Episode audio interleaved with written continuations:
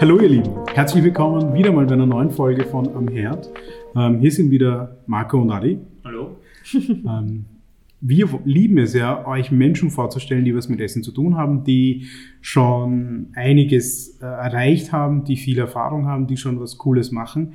Aber das Spannende dabei ist, nicht nur Menschen vorzustellen, die schon was vorzuweisen haben, beziehungsweise wo man sie schon kennt, sondern auch Menschen zu zeigen, die mittendrin in diesem Prozess sind, gerade etwas sehr, sehr, sehr Cooles auf die Beine zu stellen und sie zu fragen, was denn so gerade die größten Challenges sind, wo haben sie gerade Struggles, wo tun sie sich schwer, was fällt besonders leicht.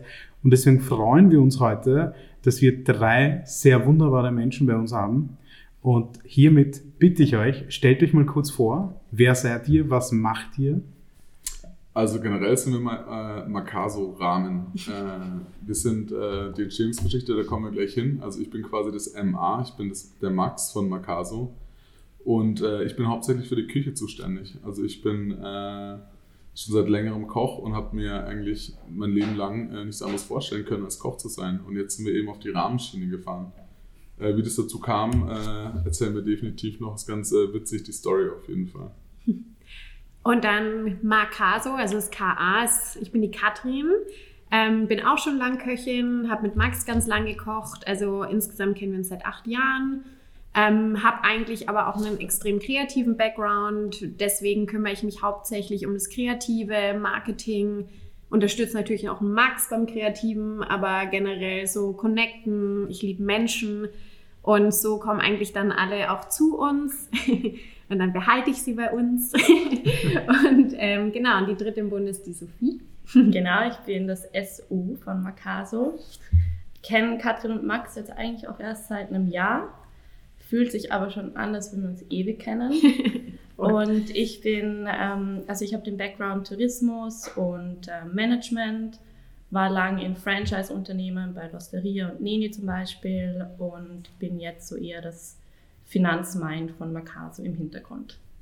Sehr cool. Und ist es immer Absicht, dass ihr euch bei den Interviews so hinsetzt, dass der Max ganz vorne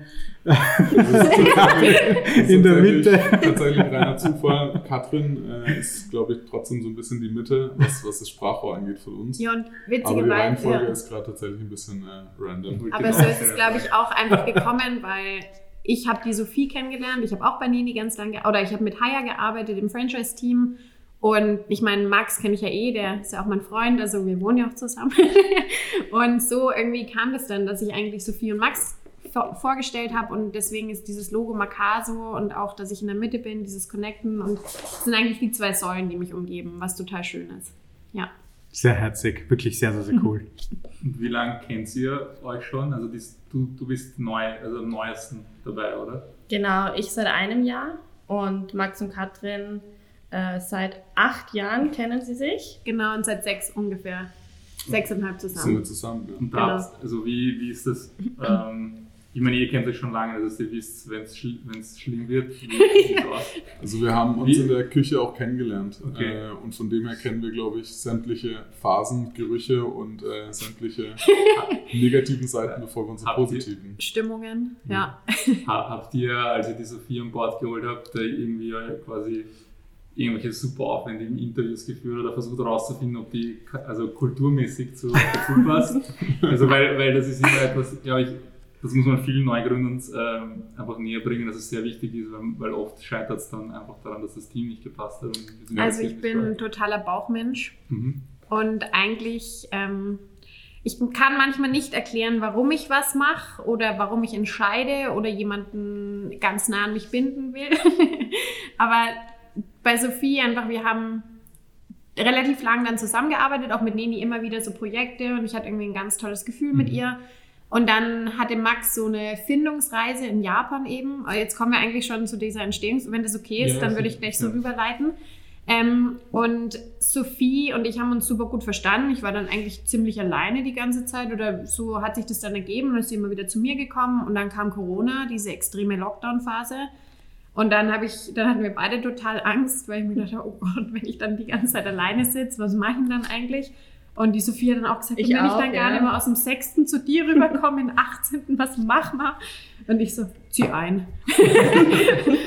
Und dann bist Ja. du eingezogen, ne? Und das war unser Test. Danach wussten wir, wir können zusammenarbeiten. Wir haben Zwei 24-7 Ja. zwei Monate lang verbracht. Das ist eigentlich ein guter Test. Sollte man vielleicht öfter machen, aber in normalen Bewerbungen. Kann man empfehlen, ja? Und auch selbes Bett, weil wir haben ja nur so eine kleine Wohnung. Also, also wir kennen uns in- und auswendig jetzt mittlerweile auch schon und es war eine relativ schnelle in- und auswendig kennenlernen. Und dann dachte ich mir so, wenn ich mich so gut mit der verstehe, dann kann sich Max irgendwie eigentlich auch nur mit der verstehen. Also bei uns Und war dann- das dann, ich sage immer, die Beziehung zwischen Sophie und mir sehr natürlich auf jeden Fall. Ähm, Sophie hat mein Essen gemacht, das war schon mal ein gutes Zeichen. naja, aber wir haben, wir haben einfach von Anfang an sehr, sehr gut harmoniert. Ich habe die Sophie auch vor meiner Reise schon kennengelernt und ähm, das hat damals schon irgendwie, glaube ich, war uns klar, dass wir uns ähm, freundschaftlich einfach äh, ja, alle enger zusammenkommen und dann war es irgendwie einfach so, dass es hieß, okay, wir heißen jetzt Makaso. Sophie kam auch auf den Namen und dann war irgendwie ganz klar, dass es uns noch zu dritt gibt. Ja, dann ist Max, also Max ist dann aus Japan wiedergekommen, wegen auch Corona bedingt. Er musste die Reise abbrechen nach eineinhalb, zwei Monaten. Ja, Und dann- knapp drei. Oder drei, ver- ja, ich habe die Zeit verloren. Und dann ähm, musste er in Einzelisolation und dann, die Sophie hat eine Einzelwohnung, also ist Max gleich in Sophies Wohnung eingezogen. und dann hat er nur panisch angerufen nach dem ersten Tag und gesagt, was soll ich hier machen, alleine die ganze Zeit? Äh, bring mir die Liste. Und dann hat er mir eine Einkaufsliste oder uns eine Einkaufsliste geschickt. Wir sind dann auf den Naschmarkt marschiert und haben dann in so einem kleinen Bauern, Bauernwägel haben wir dann irgendwie acht Kilo Schwein eingekauft, also von Schweinehaut über Füße. Die haben uns angeschaut, echt, die dachten so, was sind das für Mädchen? Was machen die mit acht Kilo Schwein? habt ihr gerade heute irgendeinen so Voodoo-Abend vor euch? Die Götter besehen. Und dann hat irgendwie nicht gepasst. Max auch noch so gemeint, so, ja, Kimchi will er auch machen, 40 Kilo. Und ich so, okay, ja, mach mal. Und dann haben wir ihm alles vor die Tür gestellt und nach zwei Tagen hat er uns eigentlich angerufen und gesagt, so, die Rahmen ist fertig. Kommt mal und setzt euch mal in Gang und probiert's. Ja, und dann saßen die Ladies ähm, im Gang und haben die Rahmen gegessen. Und Rahmen ist halt so ein Ding, da kann man schlecht eine Portion oder zwei kochen, deswegen habe ich halt ein bisschen mehr gekocht. 40 ungefähr. Ja, das waren Ja. genau. Auf gute waren- Nachbarschaft. Also die Nachbarn haben mich definitiv verflucht. Ich glaube, so viel im Nachhinein auch, weil eine Du hast den Teppich nicht rausgetan aus meiner Küche. Ja. Mhm. die muss dazu wissen, die Tonkotsu-Ramen, das ist so die heftigste der Rahmensorten, sage ich mal. Die besteht halt wirklich einfach rein aus Fleisch. Und zwar wirklich Schweineabschnitte und die ganzen Sachen. Und das hat halt einen Geruch. Ich glaube, jeder, der schon mal irgendwie Schwein gekocht hat oder ähm, das mal probiert hat, so daheim in einem anderen Maßstab natürlich. In Sophies Wohnung lief dann tatsächlich auch der Herd 36 Stunden lang durch. mit den Nachbarn und, und also es war echt, äh, ich habe den Nachbarn auf jeden Fall belästigt, was, was, was das Kochen angeht. Also mich wunderte, dass da die Soko Teigtaschen äh, nicht Ja, tatsächlich, So. tatsächlich äh, ich habe mir jetzt auch Gedanken gemacht, so was kann passieren, oder ich mir zumindest, auch wo ich ins Bett gegangen bin und dann äh, nachts einfach umrühren musste und und und, äh, das war eine Action. Ja, Nee, war aber super. Die Rahmen hat fantastisch geschmeckt. Wer hätte es anders irgendwie erwartet? Also ich habe es nicht anders erwartet. Ich kenne Max schon so lange. Der kocht echt wirklich ganz, ganz toll. Und dann äh, hat die Sophie, die so schon auch aktiv auf Instagram ist, äh, einfach ein Foto gepostet und gesagt, hey, wer hat Bock auf Rahmen eigentlich in Wien? Wir haben noch viele, wir würden es euch vor die Tür stellen. Und bumm, kamen echt richtig viele Anfragen. Sehr Und gut. so ist es entstanden, ja. Ähm, super, super sympathisch. Ähm, wie war das jetzt bei dir? Weil du hast ja gemeint, du, hast, du warst drei Monate in Japan. Also nicht ganz drei Monate in Japan, Ja. sondern ich war davor noch auf einer Hochzeit in Indien, wir waren in Bangkok, davor waren wir in Vietnam äh, Ja. Urlaub machen, zwei Wochen. Dann war es schon, das war quasi Anfang der Corona-Zeit, ich glaube Anfang Februar, Ende Januar. Und ähm, in Japan ist es natürlich alles noch nicht so tragisch gewesen und deswegen bin ich noch über Umwege nach Japan reingekommen, weil ich unbedingt nach Japan eine Foodtour machen wollte. Also ich wollte weder arbeiten noch irgendwas, ich wollte einfach nur essen. Das habe ich dann äh, exzessiv betrieben auf jeden Fall. War dann äh, auch gerade was das Thema Rahmen angeht, wirklich zwei, dreimal am Tag Rahmen essen.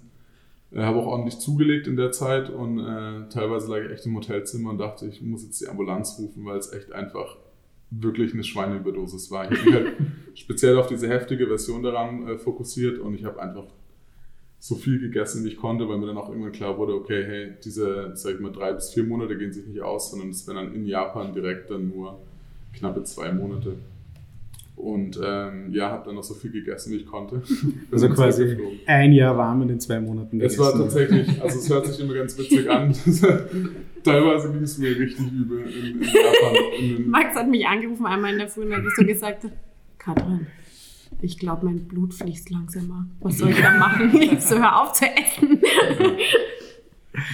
Ähm, und dann musste ich eben zurückkommen. Das waren dann die, die, so die letzten Rückholflüge aus Japan, bevor quasi die Insel dicht gemacht hat. Nicht komplett dicht, aber das, die haben es dann schon sehr, sehr großzügig abgeschottet, auf jeden Fall. Ja, es ist eine, eine sehr spannende Situation überhaupt, gerade auf der ganzen Welt. Mhm. Ähm, jetzt mal zurück zu Rahmen. Der, die, der Zusammenhang zwischen deinen zwei, drei Monaten in Japan mhm. und Rahmen in Wien. War das für dich, ist dann für dich so ein Licht aufgegangen, als ihr das auf Instagram gepostet habt, hey, wir werden in Wien Rahmen machen? Wie kam es dazu, zu diesem Entschluss? Es kam einfach nur, der Max hatte mega Bock, oder? Einfach mehr Rahmen auszuprobieren. Und dann ja. dachten wir, ey, wenn wir jetzt nicht diese 8 Kilo Schwein selber finanzieren müssen oder Chicken oder was auch immer, und dass die uns halt dann irgendwie so mit einer kleinen Art Spende, wenn die die Portion bekommen, uns finanzieren können, top.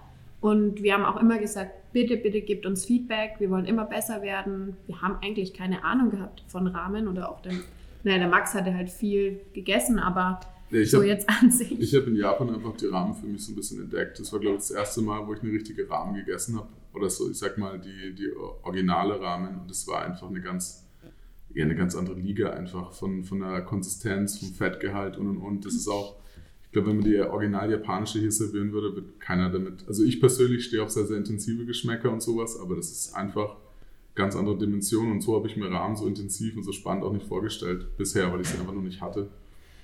Und ich glaube, uns war allen klar, dass wir auf jeden Fall ein Restaurant öffnen. Ich meine, wir sind äh, Gastronomen. Das Ziel sollte irgendwann sein, sich selbstständig zu machen. Und ich habe mich einfach verliebt in Rahmen, ja. Das war so ein bisschen äh, da, deswegen sind wir auf Rahmen gekommen. Ne? Ja, wir sind dann einfach auf den Zug aufgesprungen. Also Max hat so geschwärmt und Katrin und ich haben ein bisschen Recherche gemacht. Und dann dachten wir, ja, dann probieren wir es doch einfach mal aus. Also dieses Rahmen-Delivery war ja eigentlich so aus der Not heraus, aber auch einfach mal ausprobieren, wie kommt es an? Ist das überhaupt ein Ding für uns? Und dann haben wir uns eigentlich ein bisschen verliebt. Und dann dachten wir, wir saßen so alle am Boden und haben diese Tüten gebastelt und die kleinen Weggläser gefüllt und beschriftet, alles mit Namen. Und dann dachten wir so, ja, aber das wäre jetzt auch irgendwie lame, ohne Namen rauszuhauen. Also und ohne Design und ich mache halt auch Drucke und dann haben wir einen Druck von mir auf der Wand einfach fotografiert und reingebastelt und dann die Sophie, ja, warum nicht der Name Marcaso? Wir so, Marcaso! und so. Es war eigentlich total natürlich. Mhm. Und das war irgendwie das Schöne, weil viele, wenn, glaube ich, die was Neues, die haben die Idee und dann suchen sie total angestrengt mhm. nach einem Namen und nach einer Verpackung und nach einem Logo. Ich, meiner Meinung nach, das Schönste ist, wenn das so extrem organisch einfach entsteht. Und das ist wirklich so organisch entstanden. Und das hat mir, glaube ich, auch gezeigt, dass das einfach was sein soll. Weil das hat sich einfach, wie so ein Fluss, das hat sich einfach ergeben. Weil du Recherche angesprochen hast vorher, was habt ihr für Recherche betrieben? Wie hat das ausgesehen? Ja, also dadurch, dass Corona war, eigentlich eh übers Internet Recherche, einerseits in Wien, in Österreich, weltweit auch. Max hat sich da dann super vertieft weltweit recherchiert, was für Ketten es gibt oder was sind die Rahmengötter. Ich weiß nur Ivans Rahmen zum Beispiel. Mhm. es, gibt ein, es gibt ein paar da draußen auf jeden Fall. Was, was, habt ihr, wonach habt ihr gesucht? Also was wolltet ihr oder was habt ihr daraus gelernt? Was waren so die Learnings oder was oder auch Sachen, die man vielleicht nicht machen wollte? Ähm, ich glaube, was, was ich von der Küchenseite her gelernt habe, ist, dass man nicht die, die ja, die original japanische Rahmen überall vertreten kann, gerade wenn man jetzt die großen, die großen Namen anschaut, wie Momofuku oder Iban. Das sind dann doch dezentere Rahmen auf jeden Fall. Also das, was mir persönlich schmeckt und worauf ich wirklich persönlich stehe, ähm, dass es nicht immer super ankommt. Und so habe ich es bisher immer gelernt, eigentlich in der Küche, das, was dir schmeckt, so wie dem Gast. Aber die Ladies sind da ganz guter, äh, sag ich mal, Geschmacksexperten, was es angeht und äh, bremsen mich da immer relativ.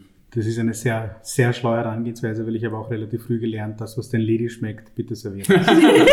ja, ja, das war, hat lange gedauert bei mir, aber ich komme dann auch zu denen mit Schluss. Ja. Ich glaube, so gerade wenn man im Marketing oder Branding oder wie man einfach, ich habe mich mit Marketing null ausgekannt davor. Ich habe null Instagram betrieben. Ich war totaler, also Nerd, anti, äh, anti alles eigentlich, anti äh, Internets. Und einfach nur so gemacht, wie wir es eigentlich, wie wir es gefühlt haben, so einfach authentisch, so das gefällt uns, das posten wir und ob es die Leute mögen oder nicht, ich meine, das können die selber be ja, feed, uns Feedback geben, aber anscheinend kam es gut an und das, so ist es einfach ja auch wieder total irgendwie entspannt entstanden. Und wir Ja. müssen sagen, wir haben auch tolle Leute einfach im Team, im Freundeskreis, Wir ja, haben die uns da auch um uns, toll ja. unterstützt haben mit ihrem Know-how. Ja, Ja, man braucht da wirklich ein Dorf, um ein Unternehmen vor- Ja, erfolgreich zu machen. ist, es ist wirklich so. Ja. Das merken wir auch bei uns, wie weit man durch Empfehlungen, durch, hey, da kenne ich den und den, ähm, der kann uns da weiterbringen. Deswegen ist es halt auch ganz wichtig, schon von Anfang an zu versuchen, lieber mehr miteinander anstatt gegeneinander zu arbeiten. Ähm, Und das ist uns auch extrem aufgefallen, dass jeder uns extrem unterstützt hat. So, dann fing es an mit diesen kleinen Pop-ups, die so überall hochge... Dann kam der Sebi auch, die haben ja diese ähm, Tutto Pasta gemacht und es sind einfach so vieles entstanden. Und ich finde, so, weil Corona einfach so ein extrem negativ behaftetes Thema ist, war es einfach so entspannt und so schön zu sehen. Jeder war komplett offen für extrem neue Sachen. Jeder hat neue Leute unterstützt. Wir haben den, ja, Tüten einfach vor die Tür gestellt und eigentlich wussten die nicht, wo das herkommt. Ja. natürlich haben wir das alles super hygienisch und Ja. das war natürlich alles top, top, aber trotzdem, die Leute hatten so Vertrauen. riesen Vertrauen in uns und dann kam einfach, es war so, wir hatten echt eigentlich nicht einmal negatives Feedback von irgendjemandem, es war nur positiv und das hat uns auch so total die Kraft gegeben zu sagen, okay, hey, die finden es toll, okay, anscheinend ist es was Geiles und wir machen das jetzt einfach mal weiter. Habt ihr gehofft, dass ihr vielleicht auch negatives Feedback bekommt? Weil wir haben über die Jahre gelernt, wenn wir nur positives Feedback bekommen, dann haben wir Angst vor der Idee, dass es scheiße ist. Also, also ich, ich stehe tatsächlich so ein bisschen auf Kritik und auf äh, Ja. ehrliches Feedback tatsächlich. Ähm, es hat am Anfang eigentlich die, die ganze Delivery-Geschichte, ich glaube, das war auch so ein bisschen wegen dem Corona-Hype, alle haben es, äh, sage ich mal, gefeiert, dadurch, dass wir das machen und einfach auch persönlich nach Hause bringen, haben wir echt nie negatives Feedback bekommen. Mittlerweile bestehe ich einfach drauf, wenn man die Rahmen isst, dass man, wenn, wenn ich dich sehe, wenn du sie isst, dass, äh, dass du mir ehrlich die Meinung Mhm. sagst und einfach, einfach, weil wir wollen uns verbessern, das ist so. Und wir wollen Ja. uns auch ein bisschen anpassen, was Ja. Tatsächlich, was den Leuten ausschmeckt, weil das ist noch ein Punkt. Da gibt es in Amerika einen Pizza, äh, eine, eine Pizzeria, die sich äh, die ihren Kunden gratis Pizzen anbietet, wenn sie eine Einsternbewertung hinterlassen. Mit einer ausführlichen Einsternbewertung ja. auf Google. Jeder, der das macht, Ja. kriegt eine gratis Pizza. Super System. Ja. Sehr mutig. Sicher sehr mutig, Sehr sehr, mutig, gut, aber ich meine, äh, schade für die äh, Search Engine Optimization, aber du kriegst halt wirklich ja. knallhartes Feedback, was Ja. ist gut, was ist schlecht. Ich finde aber die Idee einfach genial. Also auf jeden Idee. Fall haben wir krasses Feedback bekommen von, äh, ich sag mal, die von Mochi haben auch mal bestellt, Ja. die haben uns tolles Feedback Ja, gegeben, der. Sebi, gerade die Rahmennudeln und so, Mhm. also das sind ja so viele Komponenten bei einer Rahmen, die eigentlich perfekt Mhm. sein müssen.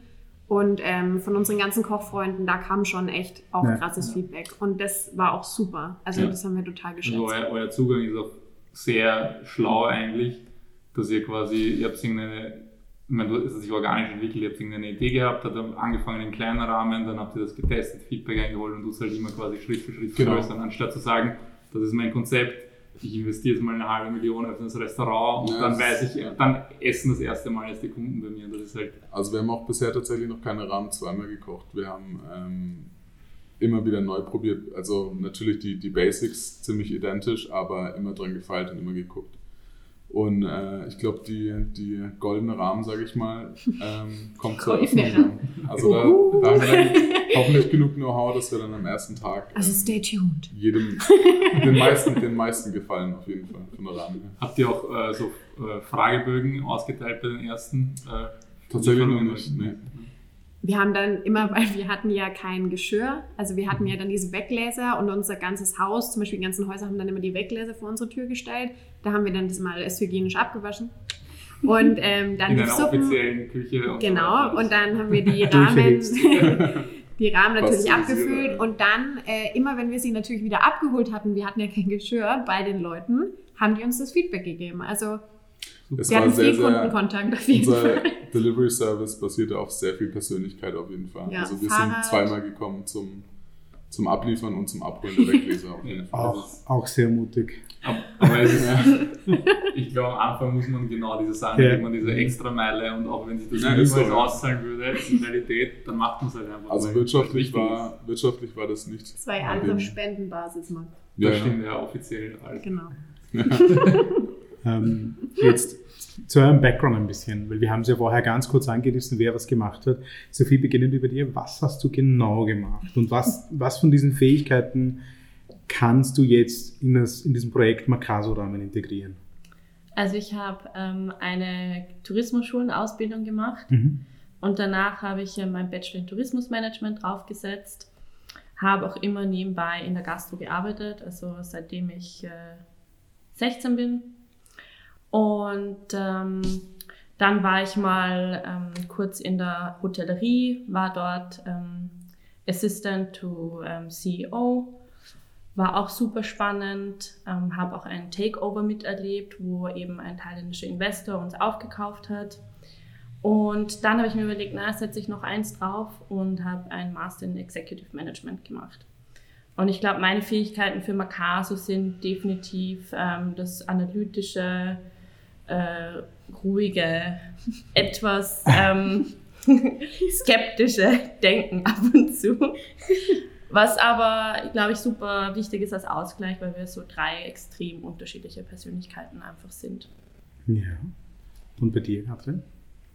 Ähm, ich habe eigentlich zuerst Mode gemacht. In London habe ich für eine Designerin gearbeitet, für die Vivian Westwood. Und da habe ich dann, für, über ein Jahr habe ich für die gearbeitet und mit ihr. Und dann habe ich Modedesign studiert. Und dann äh, habe ich mir eigentlich nochmal so zurückgerudert, habe mir gedacht, was will ich eigentlich im Leben und mit welchen Leuten im Leben möchte ich äh, zusammenarbeiten und die Modewelt war es nicht, da so ein paar Werte einfach nicht angesprochen worden sind, auf die ich total Wert lege.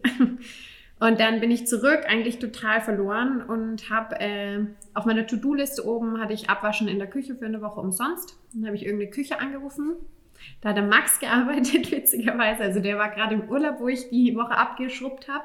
Und der Koch oder der Chef damals hat irgendwie anscheinend was in mir gesehen und hat mich immer wieder eigentlich eher zum Dessert mitgenommen oder zu dem, wir waren ein ganz kleines Team, also eigentlich nur zu dritt.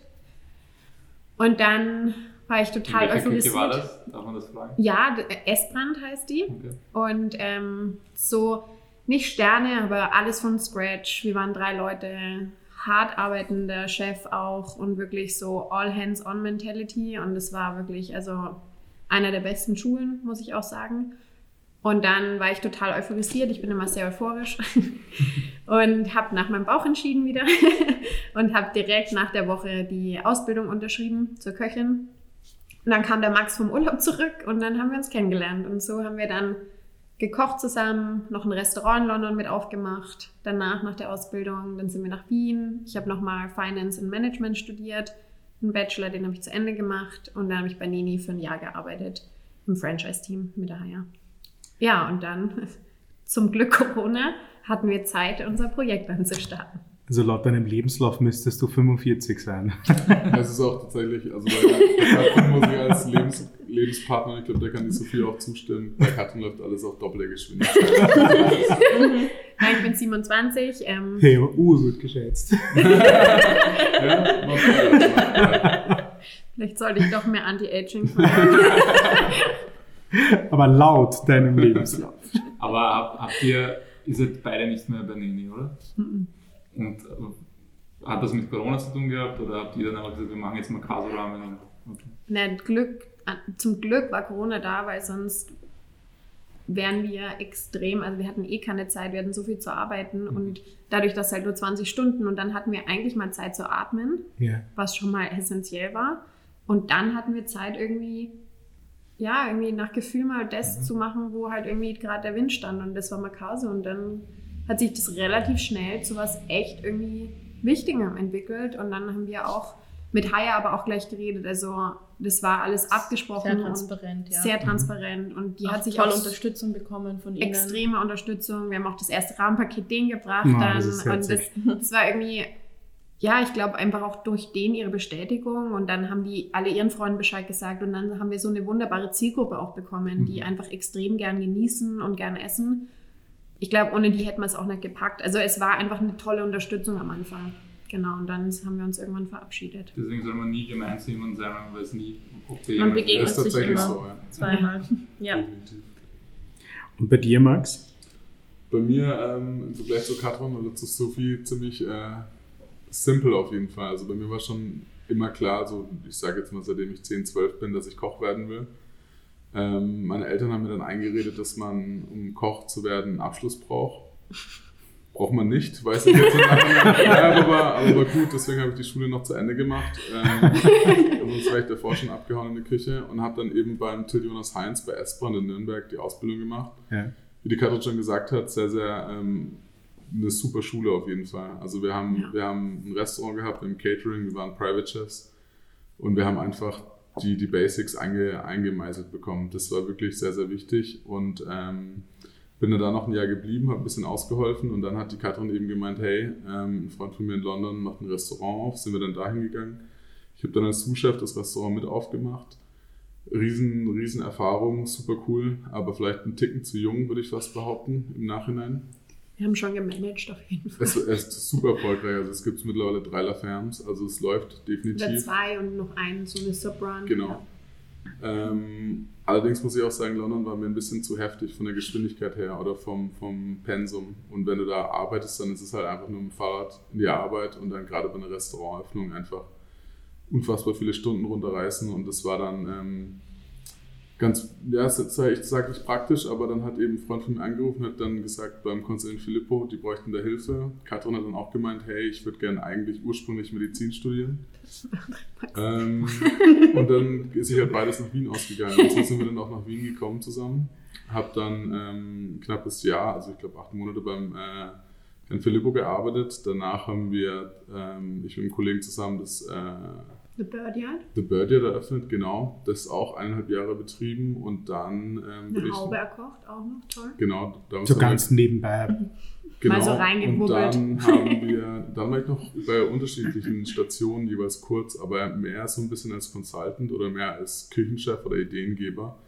Also ich war dann nie länger an einem Ort, aber das war auch genauso geplant. Also wir haben das, ähm, oder ich habe dann das Moby Dick noch mit eröffnet äh, als Küchenleitung. Habe das dann auch abgegeben und das war immer so ein bisschen Consulting-mäßig. Dann bin ich in die Schiene gerutscht. Also ich habe schon sehr, sehr viele Restaurants mit aufgemacht noch nie persönlich mit äh, involviert oder finanziell involviert. Und das ist jetzt quasi das erste Projekt. Hat dich das nicht abgeschreckt, nach den Eröffnungen dann quasi länger zu bleiben hab- an dem Ort? Ich habe wirklich äh, gelernt, wie, oder viele Fehler gesehen tatsächlich und auch vieles, was richtig geht. Und ich glaube, es hat mich ein bisschen motiviert, so die Fehler nicht nochmal zu machen oder die, ja, ich dachte, oder ich denke auch immer noch, dass wir einfach auch wissen, wie es funktionieren kann. Trotzdem ist es sehr, sehr kompliziert, ein Restaurant aufzumachen. Also Ja. zum Glück habe ich da auch die beiden Damen an meiner Seite, weil ich kann tatsächlich kochen, aber was den Rest angeht, ähm, ja, kann ich mich auf die beiden Damen verlassen.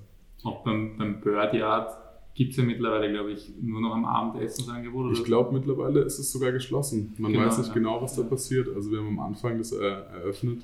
Das war ja auch ein, oder ist ein Riesenschiff mit was weiß ich, wie viele Sitzplätzen plus Bar unten und und und. Ähm, hat das erste Jahr super funktioniert, aber das ähm, ist auch einfach ein bisschen zu groß für die Gegend, meines Erachtens nach.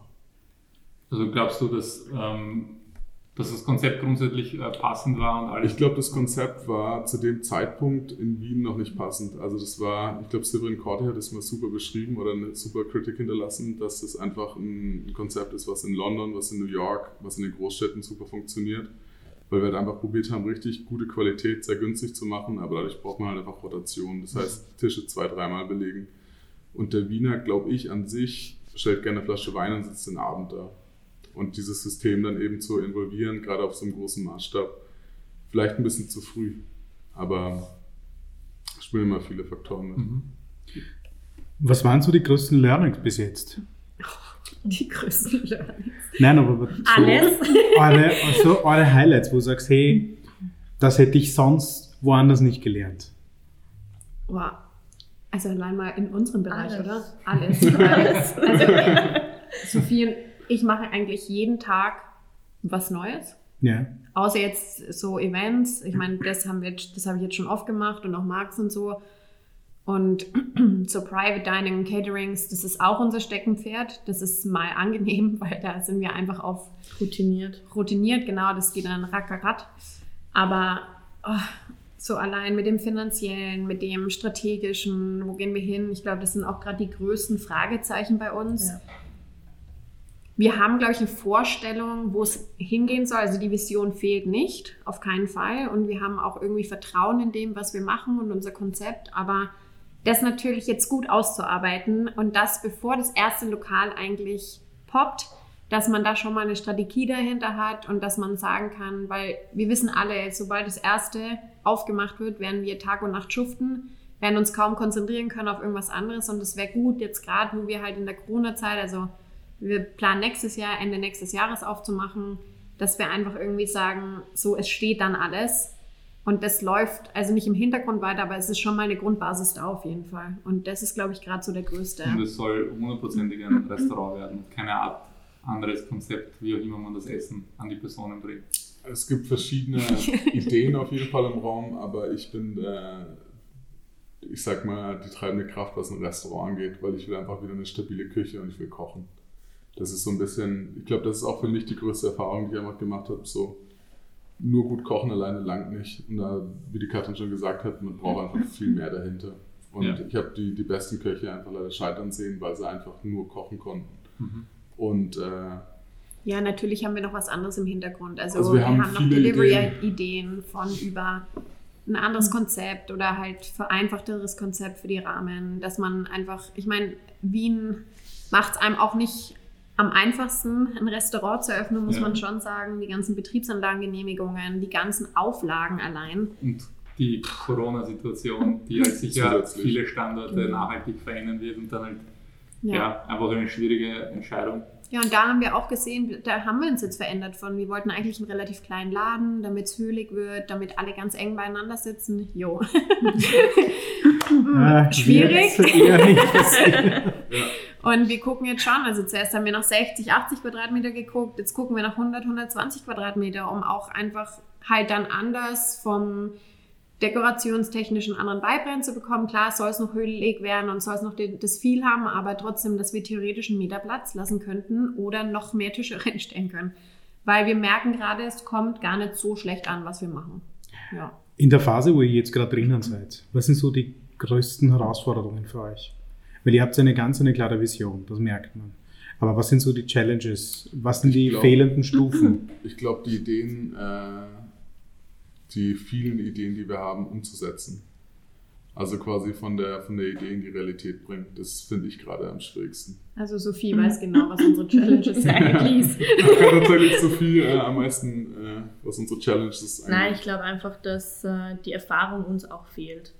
Das ist wir sind alle perfektionistisch veranlagt mhm. und wir wollen halt, dass das, das ist unser Baby und you have one try. You've ja. got one shot. Für und uns, ja. One opportunity. Just use everything you ever want. und wir möchten es halt perfekt machen. Ja. Und da sind wir gerade im Moment, das ist, glaube ich, unser größter Struggle, ähm, die richtigen Entscheidungen zur richtigen Zeit zu treffen und uns mit da mit den richtigen Leuten und uns da richtige ja. Leute holen mit Erfahrung. Weil man bekommt schon Aufmerksamkeit oder wir sind zum Glück kriegen wir Aufmerksamkeit, da sind wir total happy, aber man muss schon auch schauen, wer passt zu uns. Wir haben einfach, wir sind nicht normale Businesspartner, wo man sagt, man schüttelt sich die Hand in der Früh und dann sagt man wieder Ciao und man hat eigentlich keine persönliche Verbindung, sondern es ist sehr, sehr, ich würde sagen, schon auch emotional und wir, es ist einfach wie so eine Art Familie. So, wen lässt man in die Familie rein? Und man will sie auch nicht kaputt machen. Deswegen ist es schon essentiell, wirklich rauszufiltern, wer ist gut für uns und wer nicht. Da fand, ich, ja. da fand ich das Bild nämlich äh, mit der Sophie quasi bei dir im Bett, fand ich ziemlich spannend, weil das ist schon ein sehr großer Vertrauensbeweis sehr intim, für einen Partner. Ja. Ja. Nein, nein, ist so. Jetzt werden einige von euch lachen, aber ich. ich höre so wenig zu, aber ich kenne das Bild nicht. Nein, aber ich finde, das ist halt wirklich so, wen würdest du in dein Bett lassen, sozusagen? Und mit, mit wem baust du so viel Vertrauen auf, dass du wirklich so eine Partnerschaft eingehst? Also, wir, also Simone und ich haben das zusammen gemacht und äh, ich weiß nicht, ob es eine Person gäbe, mit der ich sonst gemacht hätte. weil es gibt mhm. so viele Themen, die erst dann ans Tageslicht kommen, wenn es dann, wenn es mal rollt. Ja, und das ist, glaube ich, auch noch so ein Struggle gerade. Ich meine, das ist jetzt sehr intim. Ich, ich hoffe, das ist in Ordnung, dass ich das teile, aber wir lernen uns natürlich alle auf eine neue Art und Weise kennen. Und ähm, wir arbeiten gerade konstant an uns. Wir haben wirklich intensive Gespräche, auch, aber auch nicht nur über Makaso, sondern über uns im Inneren. Und lieber machen wir das aber jetzt auch und vielleicht ist es jetzt auch ein Aufwand, den wir betreiben, der für viele sagen würde, ey, das machen wir sicher, würden wir niemals machen, aber das und das finde ich so toll, weil mir ist dieses Emotionale so wichtig und da sind beide, obwohl ihr, glaube ich, eher weniger emotional seid als ich, seid total on board und ihr gebt mir das auch und ihr, ihr schätzt es, dass ich das so brauche und ihr arbeitet daran und das ist einfach ein Riesenschritt, den ihr mir da auch entgegenkommt und das finde ich toll. Schön. Gesagt. Ja. Danke. ihr habt ja gemeint, ihr seid alle sehr perfektionistisch veranlagt. Mhm. Gibt es einen von euch, der eher der Pfuscher ist? Ich bin schnell. Ich, kann, ich kann gut improvisieren. Sehr gut. Das ist eine Pfusch, sehr schöne Umschreibung. Pusher, Pusher würde ich definitiv nicht sagen. ich kann, ich kann Mittel und Wege sagen. Das also das ist keine Money. Challenge für uns, glaube ich, aber das könnte für viele eine Challenge sein, Spontanität.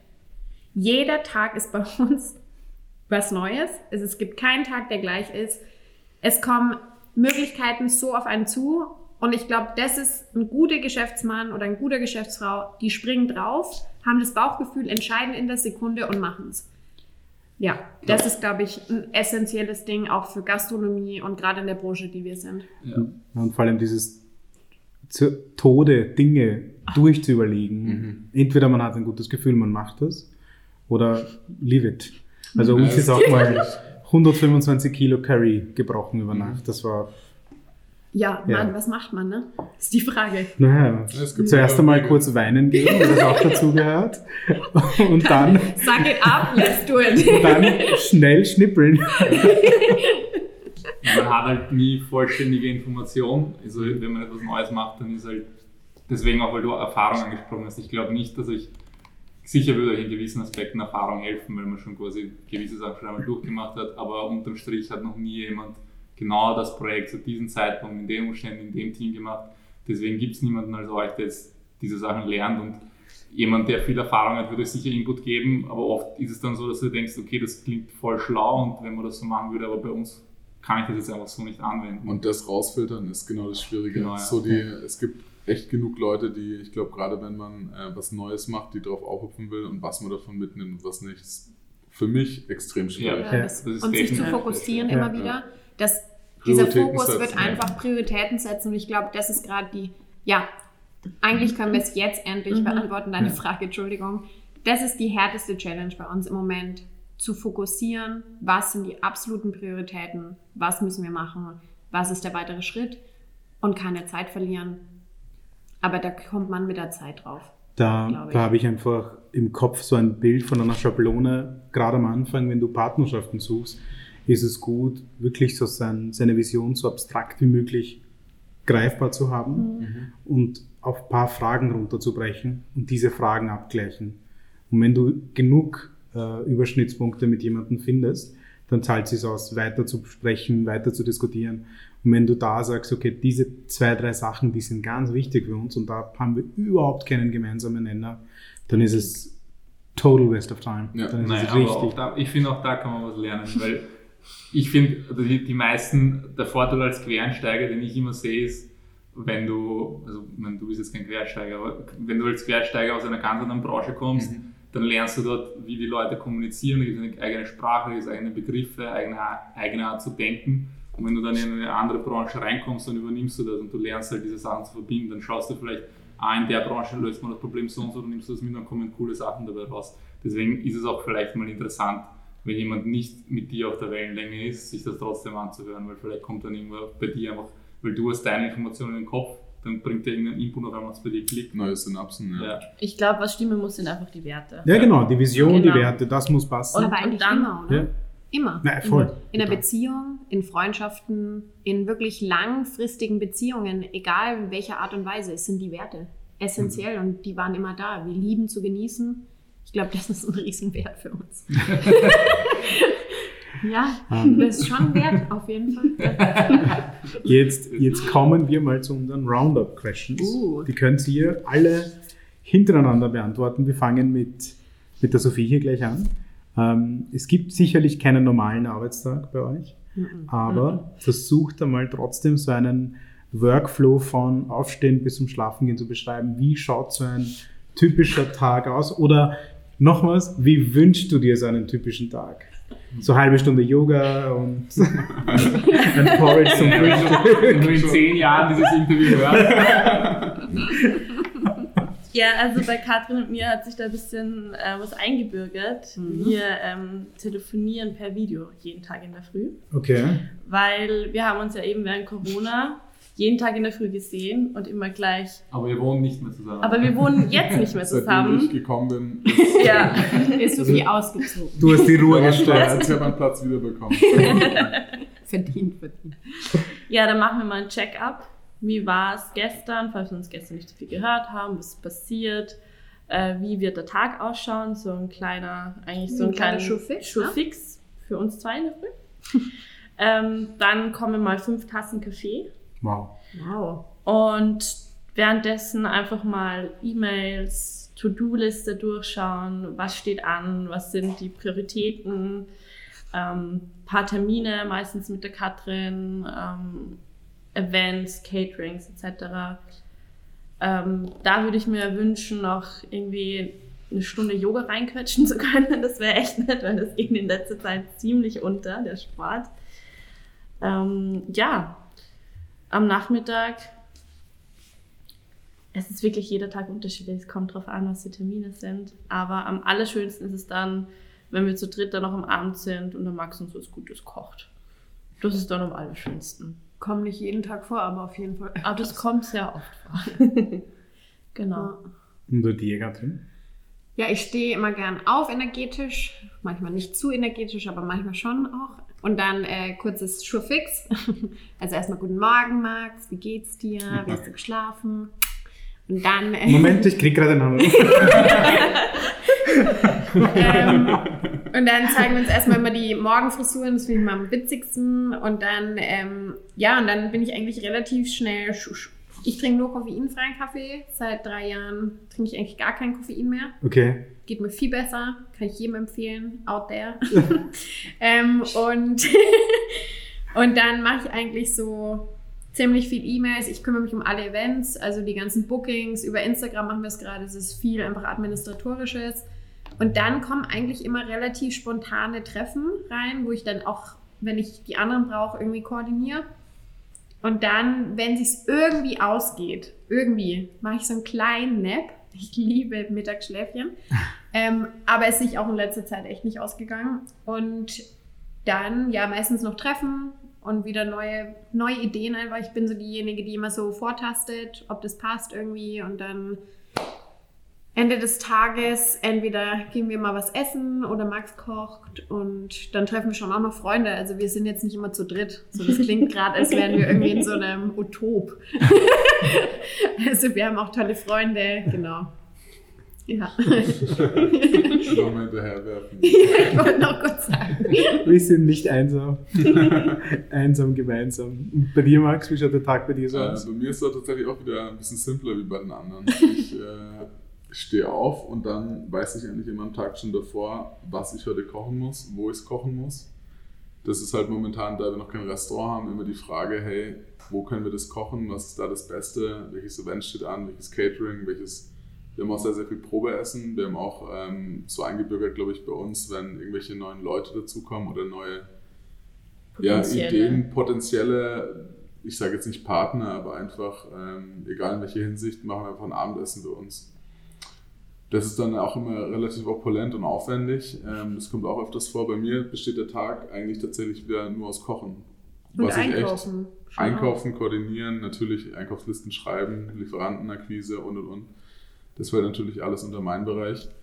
Aber ähm, nee, so das, was ich liebe eigentlich, aufstehen, überlegen, kochen.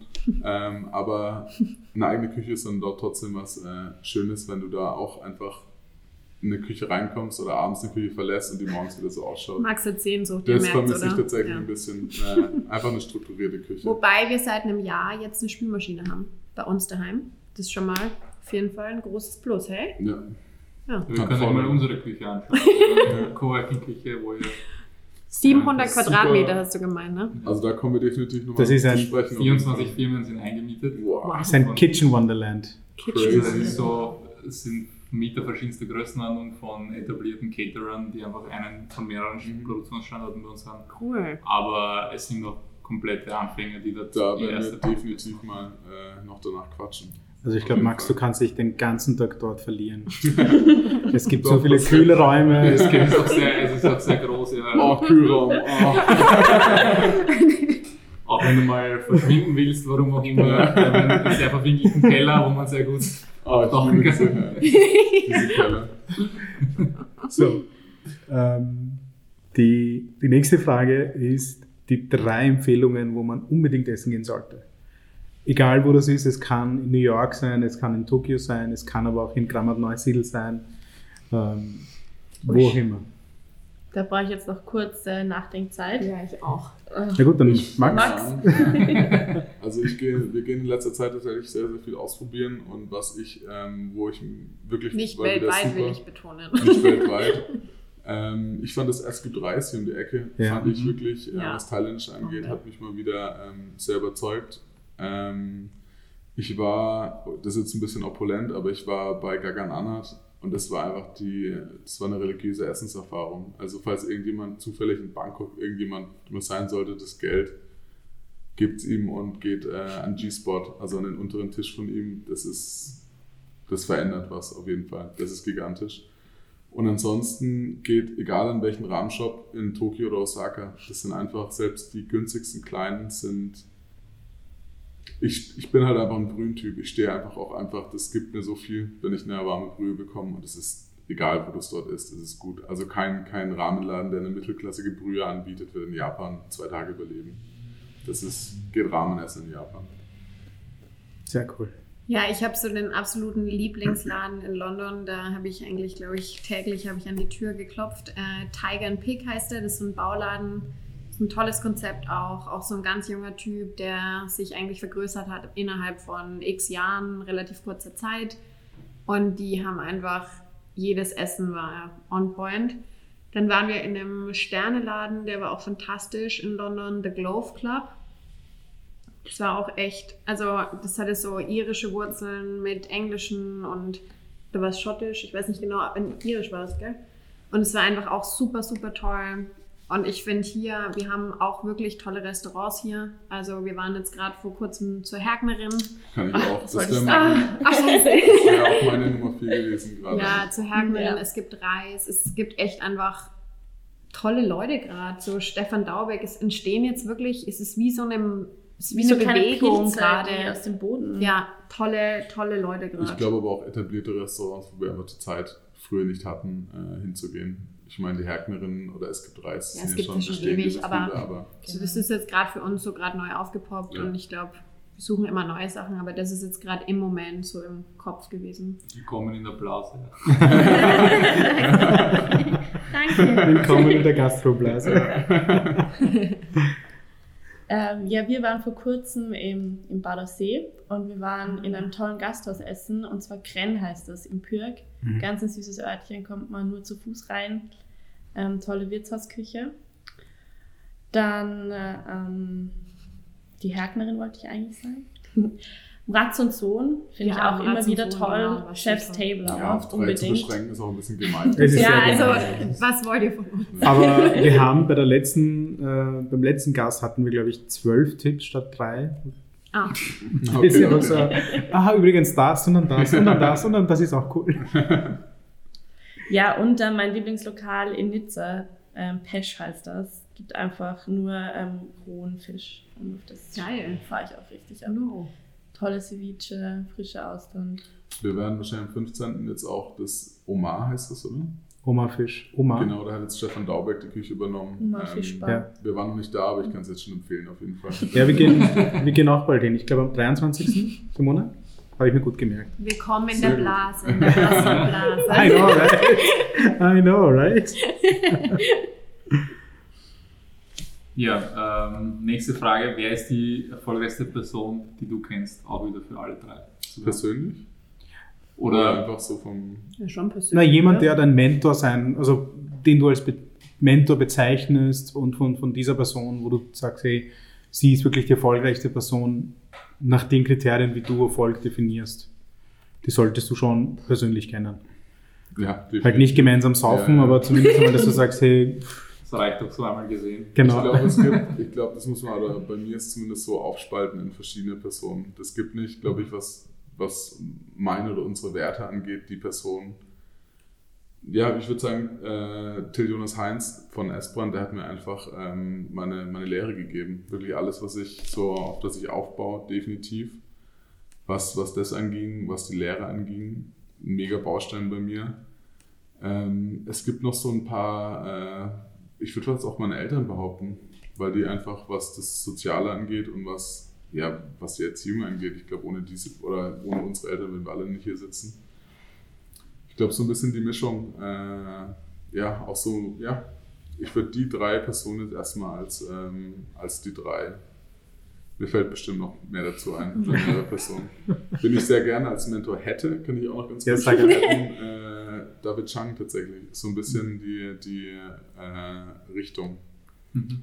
Weil ich einfach sowohl das Konzept als auch die Art, als auch die Umsetzung gigantisch finde. Ist einfach so. Ja, wir schauen ja immer seine Netflix-Shows an und da hat man echt Zeit, Zeit mit ihm verbracht zu haben. Mhm. So ein bisschen Ich so ein hab- Mini- Ich habe Mini-Mentoring. tatsächlich immer noch nicht auf die Reihe gebracht, eigentlich Delicious und die ganzen Ja. neuen Sachen von ihm anzuschauen, aber insgesamt, ich verfolge ihn schon seit mehreren Jahren und es ist einfach Respekt. Momofuku ist eine Ansage. Das ist äh, definitiv ein Imperium, was er da rausgestanzt hat. Ja, also eine Person, wo ich lang darauf hingearbeitet habe, seit ich zehn bin, eigentlich mit ihr zu arbeiten, ist die Vivian Westwood. Und das ist definitiv, ich hatte auch das Glück, mit ihr auch jeden Tag zu arbeiten. Und das ist schon einfach, also kaum greifbar eigentlich, wie krass. Und die hat mir extrem viel gezeigt. Ich glaube, ich hatte einfach die Zeit so auch so in ihr Kopf. Und das war einfach wirklich eine tolle Person, allein kreativ und wie sie mit Sachen umgeht und was da entsteht wie sie auch Leute leitet, ganz besonders. Genauso, ja, auch die Haie, muss ich sagen, war eine extrem wertvolle Person für mich. Und leider auch nur ein Jahr, aber in dem Jahr habe ich hoffentlich viel aufsaugen können. Ähm, also man sieht einfach so wichtige, tolle Frauen sind für mich essentiell und ich einfach so ein Mentor, natürlich auch meine Mutter. Also das, das glaube ich, so grundlegende Steine am Weg sind essentiell, aber einfach so Persönlichkeiten, wenn die einen Raum betreten, die erleuchten den Raum und das ist irgendwie für mich was ganz Besonderes. Ich hoffe, dass ich irgendwann auch mal so werde. Bestimmt. und eine männliche Person, mit der ich auch gerne arbeiten würde, wäre der ähm, von Alinea in Chicago. Brenda Schatz. Ja. Ja, den Grander Schatz. Ja, das war schon eigentlich noch so mein Ziel. Jetzt schauen wir mal, vielleicht kommt es irgendwann mal oder auch nicht, man weiß es nicht, aber das wäre schon irgendwie, ja. Also ich glaube, sie freuen sich sicher, wenn du dort eine Woche gratis Abwasch machst. Selbst, selbst, ja, selbst der Abwasch in. Marinea ist äh, Warteliste.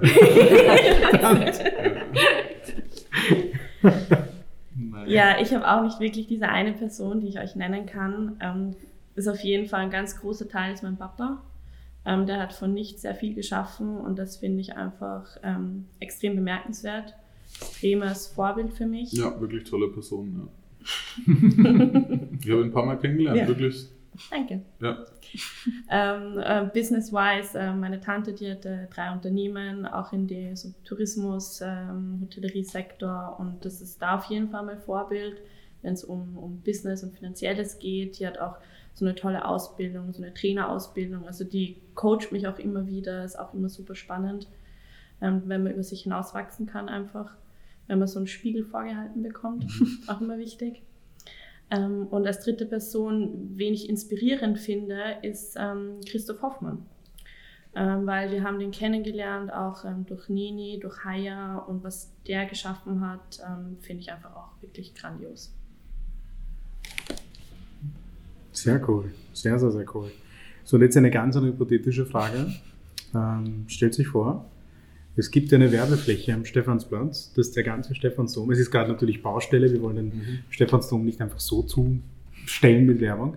Es ist gerade Baustelle, es gibt gerade diese Baugitter, wo man Werbung buchen kann. Mhm. Und für euch gibt es die Möglichkeit, gratis dort einen Monat lang in der besten Lage die Werbung zu buchen.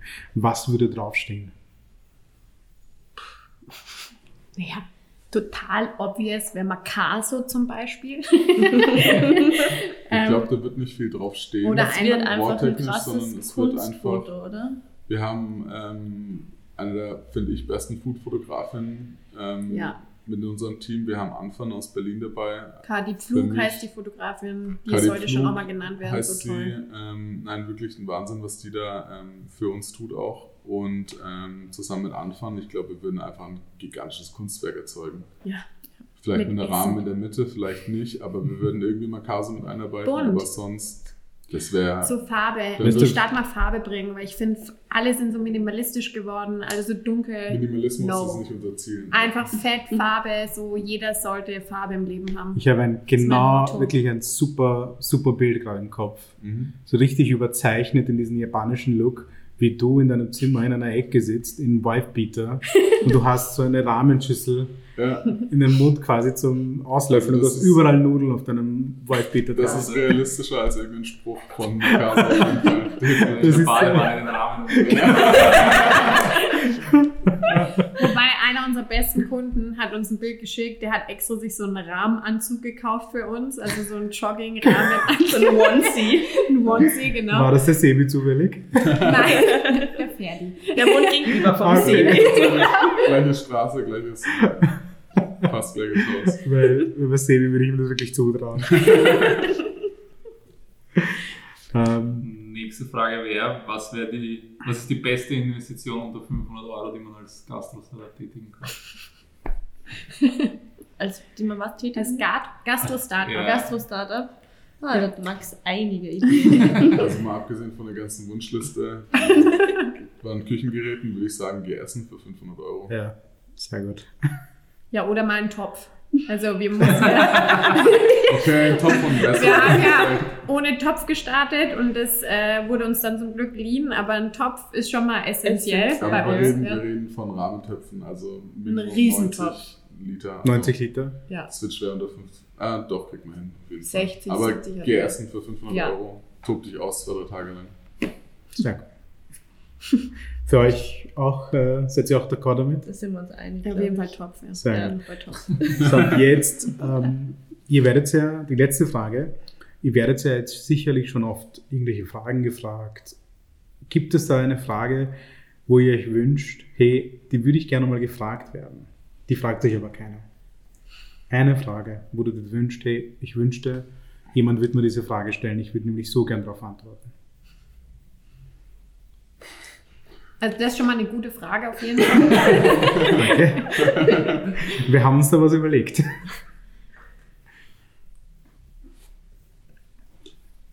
Mir fällt spontan ein, mich hat noch tatsächlich keiner der Kunden äh, gefragt, wie hoch die Fettstufe meiner Rahmen ist.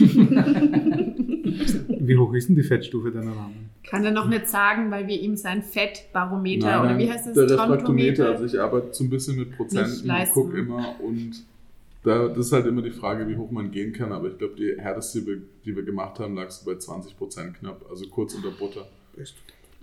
Ähm, ja, aber es hat sich noch keiner beschwert. Aber wirklich kurz. Das heißt, wenn dir jemand die Frage gestellt hätte, dass du gar nicht beantworten können. Doch, wenn ich sagen können, kauf mir bitte. Ich hätte, nein, ich hätte sehr ehrlich beantwortet. Crowd, Crowdraising, Crowdfunding. Ich wäre da, glaube ich, mehr gespannt, nicht auf die Frage, sondern auf die Reaktion, so den Gesichtsausdruck. Weil das ist, ähm, ja. Es gibt ja eh diese die Legende, die besagt, dass wenn du im Restaurant ist, dass überall ein Blockbutter dabei ist.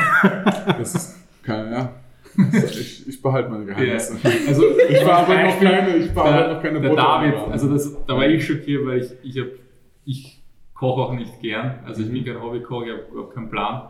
Und als der David das erste Mal für uns, ähm, so unser Koch bei Rapsters, mhm. das erste Mal ähm, Kartoffel Püree. Püree gemacht hat. Genau. Ja. Und seine, seine Relation war Eins zu äh, eins. 1 zu 1. Also auf ein Kilo Kartoffel kommt ein Kilo Butter und ich war komplett so. Es geht sogar noch härter und dann muss man Wasser dazugeben, damit Ja. sich das nicht teilt. Ja, ja, das also, wird nicht gemacht. Genau, aber es ist verrückt Oder tatsächlich. In der klassischen, in der klassischen Küche ähm, ist es einfach verrückt, was da abgeht. Aber deswegen schmeckt es im Restaurant so gut. Ja, ja. Es ist tatsächlich so. Aber deswegen ist man auch meistens müde nach einem Restaurant. Also ich würde nie richtig essen gehen und danach feiern gehen, sondern würde ich lieber zu Rapstars gehen und danach halt irgendwie. ins Bett. Außer ihr verwendet auch, ich weiß nicht, was eure Geheimnisse sind. Also, wenn, um das, also wir, wir halten ja unser Fleisch in der Bain-Marie warm und damit es nicht trocken wird, wir verwenden jetzt keine Butter, aber Fett. Ja, der muss, Natürlich. selbstverständlich. Macht Sinn, ja. Oder die, den Couscous, ein Kilo Couscous, ein Ja. Kilo Butter. Habanero Sauce, ein Kilo Habaneros, Das ein rutscht Kilo auf Butter. jeden Fall. Das, das war's im Image. Genau. Sehr gut, Leute. Ähm, habt ihr noch so abschließende Worte? Wo kann man euch finden? Wo, wie kann man mit euch in Kontakt treten, falls das jemand möchte? Also nur über Instagram eigentlich bis jetzt. Wir arbeiten an einer Website. Gibt uns noch ein bisschen. Ich habe sie gesehen. Ja, furchtbar. Schaut sie euch noch nicht an. Ich glaube, ich habe sie noch nicht gesehen und so. Ähm, genau, Instagram. Egal, was ihr für Fragen habt, schreibt es uns einfach. Ich bin eigentlich die Hauptansprechperson im Moment. Also ihr werdet mit mir schreiben. Ähm, und sonst, genau, Caterings, gerne. Wir kommen Ja, gerne kommt. nach Hause. Kommt zu unseren Rahmenevents. Genau, und Rahmenevents. Und die Infos zu den Rahmenevents findet man bei euch auf Instagram. Instagram. Wie geht euer Instagram-Handle? Wie? Wie geht euer Instagram-Handle? Was ist das? Also wie heißt Okay. der Account? Achso, wir heißen Makaso Ramen. Unterstrich Ramen, genau. Makaso Alles klar. Ramen. Also Leute, falls ihr Bock auf Rahmen bekommen habt, die na, wahrscheinlich eher weniger als 20% Fett haben, Verspreche ich, verspreche ich. Das war, das Ähm, war ein Experiment. wir können sie euch wärmstens empfehlen. Schaut vorbei auf makaso-rahmen. Und vielen, vielen, vielen Dank, dass ihr heute da wart. Vielen Dank, dass ihr euch die Zeit genommen habt. Danke euch. Ja, danke Ja, für die. Einladung. Extrem spannend, wo ihr gerade seid und ich hoffe, wir sehen uns in ein, zwei Jahren wieder und können schon auf den dritten, vierten oder fünften Standort anstoßen. Wir hoffen auch sehr. Alle dreimal auf Holz. Sehr gut. Dann bis zum nächsten Mal. Bis zum nächsten Mal. Ciao.